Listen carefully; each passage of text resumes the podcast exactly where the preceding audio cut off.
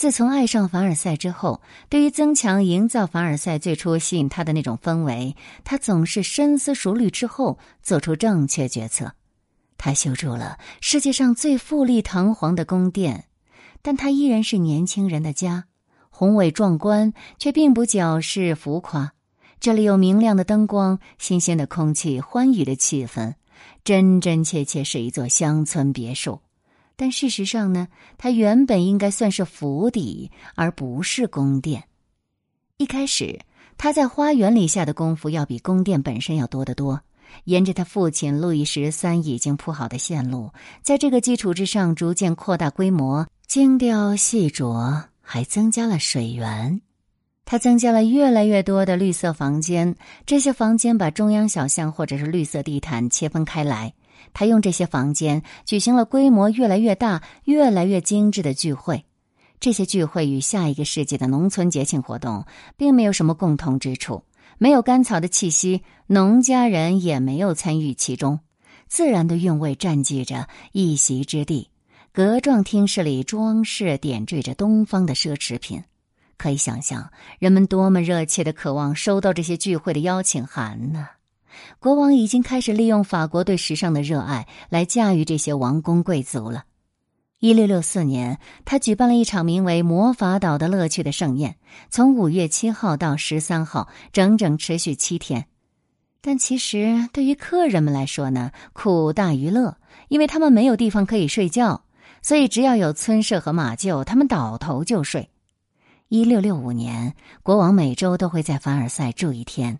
通常情况下，他会从圣日耳曼过来检查这边的工作进展情况，在房间里挂上几幅画，在公园里散步游览，然后和朋友们一起娱乐。贝尔尼尼恰在此时到访。他受邀前往法国，为卢浮宫的装修制定计划。而当时的卢浮宫到处伫立着不同时期的建筑物，所以显得杂乱无章，看上去更像是一个村庄而不是宫殿。国王一心想让巴黎更加洁净，并且他成功的做到了这一点。但卢浮宫总还有一些令人不太满意的地方，不够漂亮，正是其中之一。而贝尔尼尼的计划并不受欢迎，国王认为太巴洛克了，不适合法国北部肃静冷峻的天空。而科尔贝提出了比较实际的问题，比如仆人睡在哪里呢？食物又怎样从厨房盛上来呢？但是国王和贝尔尼尼相处的很好，于是使了一些计谋，让贝尔尼尼觉得他自己的所有失败都是因为科尔贝。贝尔尼尼对法国的艺术家、建筑师还有朝臣们都很粗鲁傲慢，他根本不喜欢他们，而这些人同样也很讨厌他。这便是法国人和意大利人无法欣赏彼此的优点的历史渊源了。几个月之后，他带着钱财和感激回家了。如果他没有雕刻出路易十四的半身像，那他的这趟行程就完全是在浪费时间。这一尊半身像是凡尔赛价值连城的珍宝，也是唯一能够描述当时国王形象的证据。很不幸的是，路易十四的半身像并不吸引人，可能是因为假发看起来不自然，与下面的卷发有着天壤之别吧。如果仔细的盯着他的脸看，你会发现他有诙谐幽默、和蔼可亲的气质。这些类似的气质呢，出现在卢浮宫米涅尔的作品中，但是他的样子绝对谈不上英俊帅气。在一些肖像画中，他的的确确带有东方人的特质。即使路易十四的祖先是阿拉贡人，他身上也很可能流淌着犹太人和摩尔人的血液。有很多描写他的第一手资料，这些作者要么就是像威尼斯大使这一类的，是为了向他们的政府来描述他。对当权者的外貌描述是很重要的事情；要么是以日记或者回忆录的形式写的，就是为了在他死后出版。如果都不是，可能是写成了书信。似乎没有谁注意到国王身上体现出的外国或者异国情调。他们一致认为他又黑又高，一表人才，四肢匀称，眼睛小但炯炯有神。但他似乎从来没有睁开过。不过给人印象却是他能真切的洞察一切。他身上最突出的亮点就是他的鼻子，虽然在鼻孔上方的鼻尖稍微有些往内收缩，但是他的鼻子挺拔。他只在年老的时候才看上去像个犹太人。所有人都在谈论他高贵的外表和非凡的优雅。他似乎从来没有做过考虑不周或者是毫无意义的举动，以至于他看起来像神灵一样。或者根据一些人的说法，他是舞台上的天才表演家。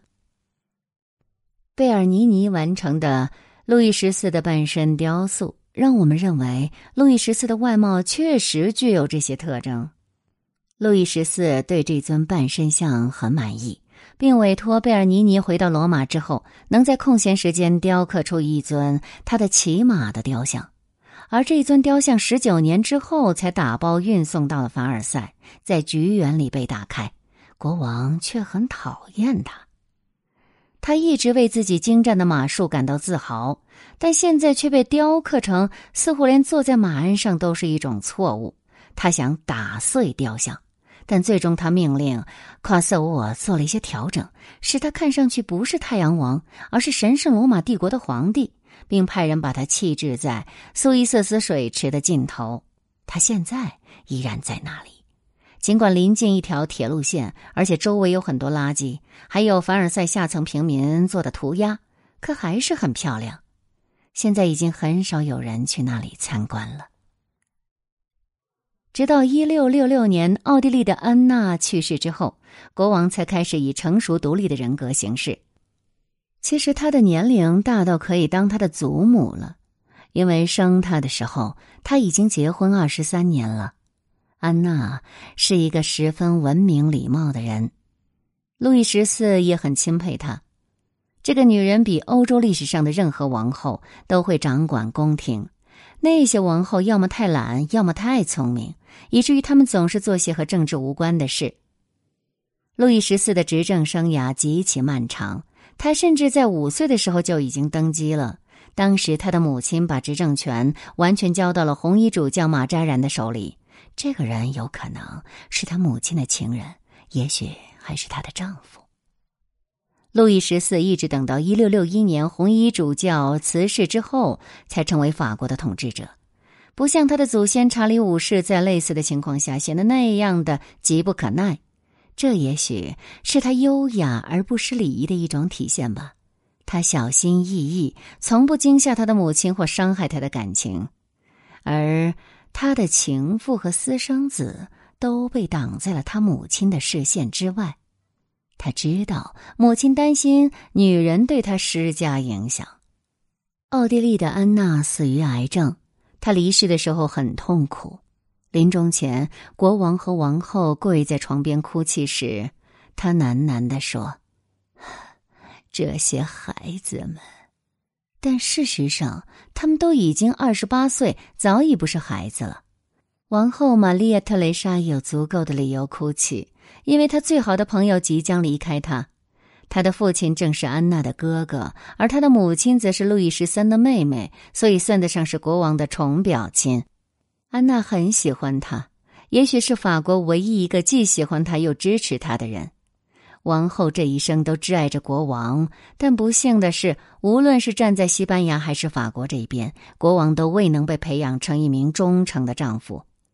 阿拉贡的族谱简直就是令人惊讶的庞大的私生系统，而法国历代惯有的习俗便是，国王有一任妻子，但是会当众承认一位情妇。这位情妇实际相当于第二王后，亨利四世的私生子是个有权势的公爵，在宫廷大摇大摆，这就是活生生的例子。而他最小的儿子一六八二年才去世，母亲一咽气，路易十四就立刻停止哭泣。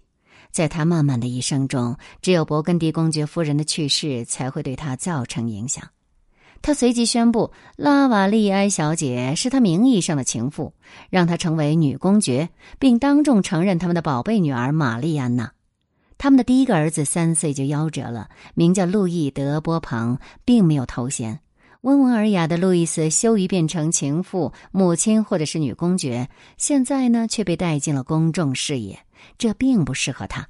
她向来就是被藏起的女人，只有夜幕降临，她才可能和国王在凡尔赛庞贝街的房子里私会，或者是在狩猎的过程中在森林里偶然邂逅。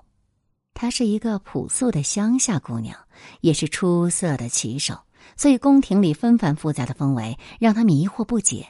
尽管如此，他也绝不会厌恶在这里接受到的恩惠，比如金银珠宝。他本应该可以起草更多的请愿书，向国王请愿，以此来获得一些有利可图的挂名闲职。这是宫廷生活的特点之一。在所有的这方面，他都比其他情妇具有更加明显的优势。在他们相恋之初，他本来应该很开心的，因为他崇拜的国王就拜倒在他的石榴裙下。但他那蓝色眼眸里时常无来由的挂着晶莹的泪珠，也许是他的泪珠融化了国王的心吧。可是现在的国王已经厌烦了他总是哭哭啼啼。在国王宣布的无数情妇里，他还算不上是他的伴侣。那么，在母亲过世之后，国王似乎搁置了凡尔赛的主要修建计划，因为这正好发生在西班牙王位继承战争之间。他力图争取妻子对西属尼德兰的继承权。在征服弗兰德斯，并于一六六八年签订亚琛条约之后，他又一心一意投入凡尔赛的建造。为了向过去的体制告别，他举办了一场娱乐活动。也是这时，莫里埃的乔治·唐丹首次登台。当时，三百多位女士应邀坐下来一起共进晚餐。路易斯·德拉瓦利埃有孕在身，抑郁烦闷，他紧挨着国王。可是，国王的视线却没有在他身上，而是在另一张桌子上。蒙特斯潘侯爵夫人和他的朋友斯卡隆夫人正谈笑风生呢。这两位女士正是当时社交圈最活跃的两个人。经年之后，当人们再次回忆起这场盛宴，会发现它不仅囊括了过去和现在，还有未来。国王的三段主要感情模式几乎一成不变，新的情妇不知不觉的就取代了现有情妇的位置。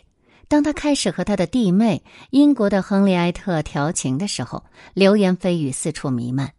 于是，亨利埃特让国王假装是在追求他的一名女仆，比如路易斯·德拉瓦利埃。但是，没想到这伪装变成了现实。国王一开始并不在意蒙特斯潘夫人的，但路易斯可是不能没有他的。他每天都会看见他。而这位夫人决心征服国王，她唤醒了撒旦，并大获全胜。蒙特斯潘夫人是宫廷里最风姿绰约、最聪明伶俐的女人，即使没有这样一位贬低她身份的盟友的帮助，她也应该可以取得成功。但令人百思不得其解的是，在他把国王卷入事件之前，他一直没有取得进展。然后就是斯卡隆夫人了，也就是后来的曼特农夫人。她是由蒙特斯潘夫人强塞给国王的，国王并不能够忍受她，可是她却激活了国王心中的上帝。于是，在这一轮，他旗开得胜，尽管他花的时间更久一点。其实，路易斯·德拉瓦利埃是三个女人当中年龄最小的，她比蒙特斯潘夫人小三岁，比斯卡隆夫人小九岁。